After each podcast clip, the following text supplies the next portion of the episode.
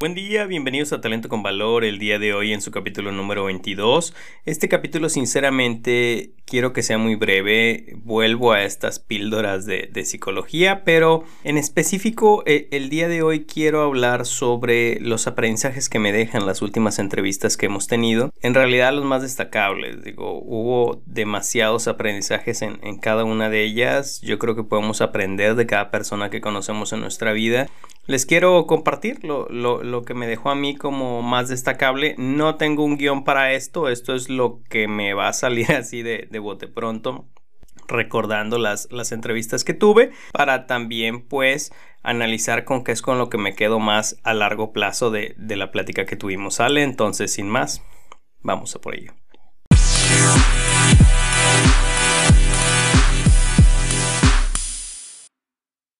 Muy bien, pues vamos a, comenzar. Nuevamente, bienvenidos a este, este podcast. porque es por lo que quise hacer esta cápsula? Bueno, me gustaría seguir haciendo este tipo de cápsulas para la gente que quizá no se quiera aventar el escuchar todo lo que es la, las cápsulas de, una hora de, de las entrevistas. A mí sí me agradan, pero entiendo que haya gente a la que no. El por qué hago también esto es porque hay una metodología a la que se le conoce como 70-20-10 de unos estudios que se hicieron en los 80 en las organizaciones. Creo que fue Lombardo Morrison que hablaban sobre cómo es como aprende la gente en las organizaciones o las diferentes formas de, de enseñanza-aprendizaje que puede llegar a tener, ¿no? En las organizaciones y determinaron que solamente 10% de la gente aprendía por los métodos tradicionales educativos 20% se aprende de otros con estrategias como coaching, mentoring o el simple hecho de escuchar otros puntos de vista. Y 70% por la práctica por iniciación de proyectos y este tipo de cosas, ¿no? Entonces, en este ejercicio de reforzar este tipo de aprendizajes es por lo que hice la fase de las entrevistas, ¿no? Por el tratar de aprender de otros, no solamente de, de una sola persona. Y pues bueno, déjenme recapitulo pues, las últimas entrevistas que he tenido y los aprendizajes con, los que me quedo definitivamente. Primero tuve la entrevista con Fernando Cortés, que es un psicólogo que ha ejercido en la clínica y que está en las organizaciones también. Me llamó mucho la atención y me agradó el, hecho de que él hablaba sobre cuánto, eh, cuánto puede hacerle falta a las organizaciones el indagar un poco más la parte de, pues podría decir, de enfoque psicoanalítico para hacer un mejor reclutamiento del personal, para seleccionar mejor los, los perfiles. Él dice que no se requeriría quizá a lo mejor mucho esfuerzo para realmente hacer algo que sí aporte para la organización, para hacer un mejor reclutamiento, una mejor selección de personal. De hecho, pues, sería selección de personal lo, más correcto o la palabra más correcta aquí a utilizar. Entonces, él habla de la importancia y del cambio drástico que pudiera llegar a ser el aplicar ciertos conocimientos del enfoque psicoanalítico, de la parte de historia de vida de la persona, para eh, determinar a qué puesto pudiera llegar a embonar mejor, con, con qué perfil pudiera llegar a embonar mejor esta persona. Eso me agradó definitivamente, es de, de, las cosas con las que más me quedo, el hecho de que puedas llegar a aplicar el enfoque psicoanalítico en las organizaciones. En la entrevista con Patty, con Patty Ortega me quedo con el hecho de que se nota y se ve que ella es una natural del servicio al cliente. Hay gente que requiere entrenamientos, ¿no? Yo, yo siempre lo digo también en los aspectos de, liderazgo.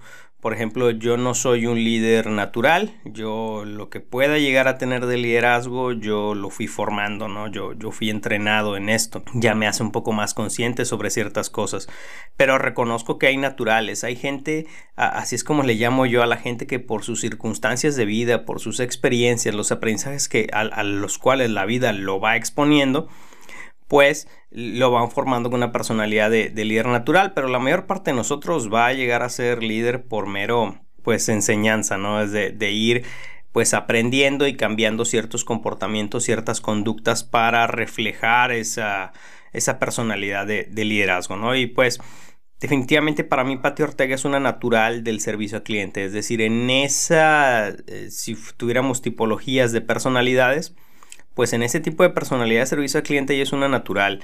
Y si pones atención a la, entrevista, hasta lo dice claramente con pequeños atisbos, ¿no? Por ejemplo, recuerdo una parte en donde dijo, a mí siempre me gustó servir, servir en mi familia, en mi casa y servir al cliente, ¿no? Entonces, eh, poco ahí sale el, pues, el atisbo de, de conocimiento sobre esto, sobre su vida, pero con esa pequeña frase también te da a entender de cómo ya lo trae desde la familia, ¿no? Y también, por ejemplo, cuando habla de, de que ella dice lo que sus amigos decían sobre ella, de cómo es como no se les hacía como normal o promedio, el cómo es como ella buscaba el atender y el brindar servicio a los demás. ¿De qué nos habla esto? Esto confirma la, la, teoría que dice Fernando y el hecho de que sabemos que hay personalidades ya naturales para ciertos puestos, ¿no? Entonces muchas veces por la premura, por, por estar apresurados en la organización, no nos tomamos pues el tiempo de, de buscar a este tipo de talento. Y habrá ocasiones en que quizá a lo mejor sí existe el tiempo, pero no existen la propuesta de valor al empleado adecuada como para tener los mejores talentos. Eso también es importante y tampoco existen ocasiones en la organización eh, las ganas siquiera de querer formar una academia o una universidad interna para formar a tu talento con un determinado perfil, ¿no? Porque eso también se puede hacer, como lo mencioné, también podemos llegar a formar líderes, también podemos llegar a formar a gente con esta parte de, servicio.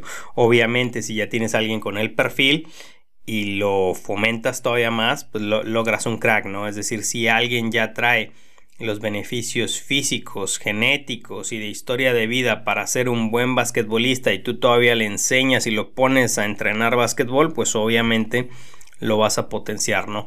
Eso es con, lo que me quedo hasta aquí de, la parte de Patty, de buscar a esta gente que es natural en, en diferentes tipos de perfiles de puesto. Tuve una entrevista, con Martín Stringel donde nos hablaba sobre aprendizaje por medio de estrategias y actividades inmersivas, que era lo que le llamaba como una especie de estas especies de dinámicas para eventos o hacer un, evento más experiencial. Me quedo con el hecho de que definitivamente es muy importante que la gente viva una experiencia para tener un aprendizaje a largo plazo, ¿no? también me quedo con el hecho, y en esto debo de, hacer una confesión personal. Yo en lo personal a mí no me gusta tanto un curso, una capacitación, un evento de entrenamiento en donde esté, digamos, con mucha dinámica. Es mi particular forma de ser porque quizá a lo mejor yo soy muy auditivo en mi forma de aprendizaje. Yo prefiero que me digas la sustancia solamente porque siento que pierdo menos mi tiempo, ¿no? Es decir, si, si me vas a decir algo como que dímelo ya y yo con mi raciocinio yo lo puedo entender y yo puedo llegar a tratar de ser más consciente de esto y, y cambiar, ¿no? Y o tomarlo más en cuenta y o hacerlo. Esa es mi particular forma de ver. De otra forma lo veo como pérdida de tiempo. Pero también es importante y esto ya lo sabía, pero solamente me lo recuerda me, me, lo, refuerza, me lo refuerza este, este conocimiento que, me transmitió Martín en, su entrevista. Que cada persona es diferente, ¿no? Es decir, en mi particular punto de vista yo soy así y a mí me gustaría aprender así. Es decir, yo, yo no me siento tan bien, tan cómodo con, con un instructor que quizá a lo mejor hace mucha dinámica. Yo prefiero un instructor que diga mucha sustancia, así esté como aburrido, comillas, para otra gente. Para mí, si es sustancia lo que me está dando, está dando algo de valor, yo lo aprecio mucho. Pero también entiendo y me recuerda que hay gente que sí lo ocupa, ¿no? O sea, hay gente que aprende por medio kinestésica, hay gente que aprende más por medio de, la experiencia, hay gente que no es tanto de, de ser auditivo o visual. Entonces también es mucho pensar en esa gente, ¿no? El, punto es hacerlo integral en, todos los aspectos.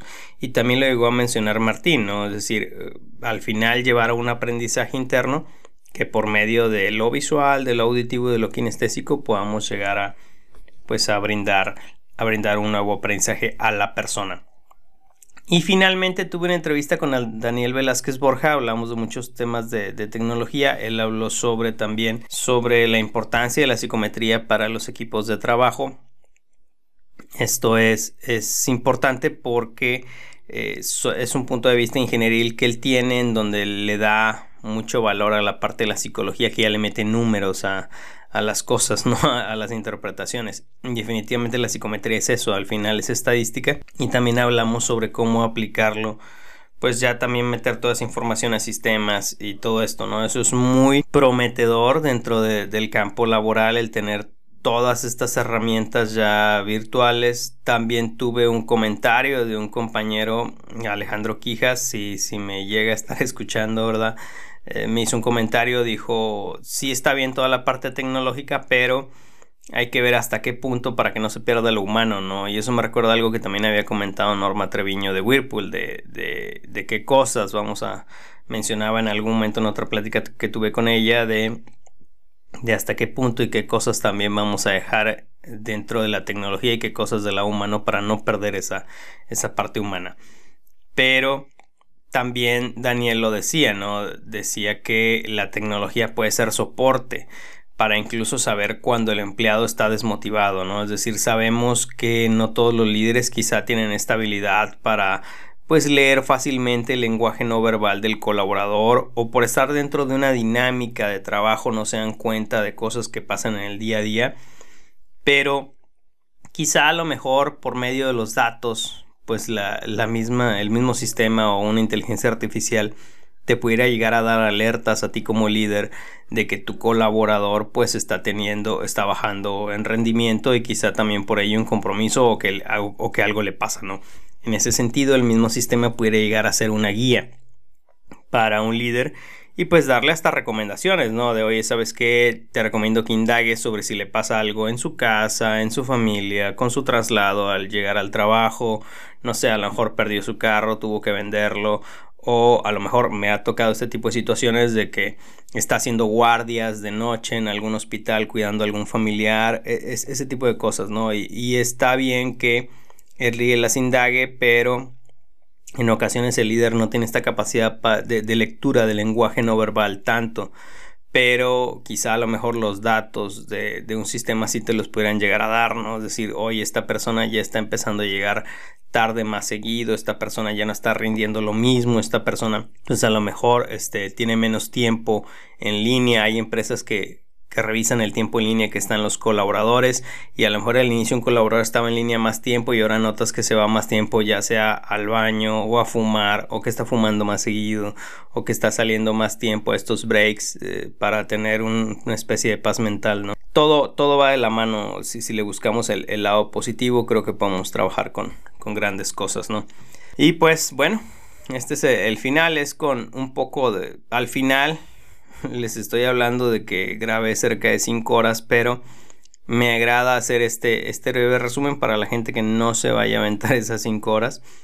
Pero me, me agrada el saber que, que, me quedo siempre con algo, de que siempre hay alguien que me puede recordar las, las cosas importantes y cosas trascendentes, ¿no? Yo creo que aprendo y aprendí de todos y quiero seguir aprendiendo.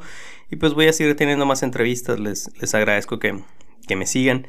Les agradezco que, que me sigan escuchando para los pocos muchos que, me siguen escuchando y pues la idea es que a mí me encanta esto, es un hobby que tengo y pues esperemos el hobby pueda durar mucho tiempo. Sin más, muchas gracias y excelente día.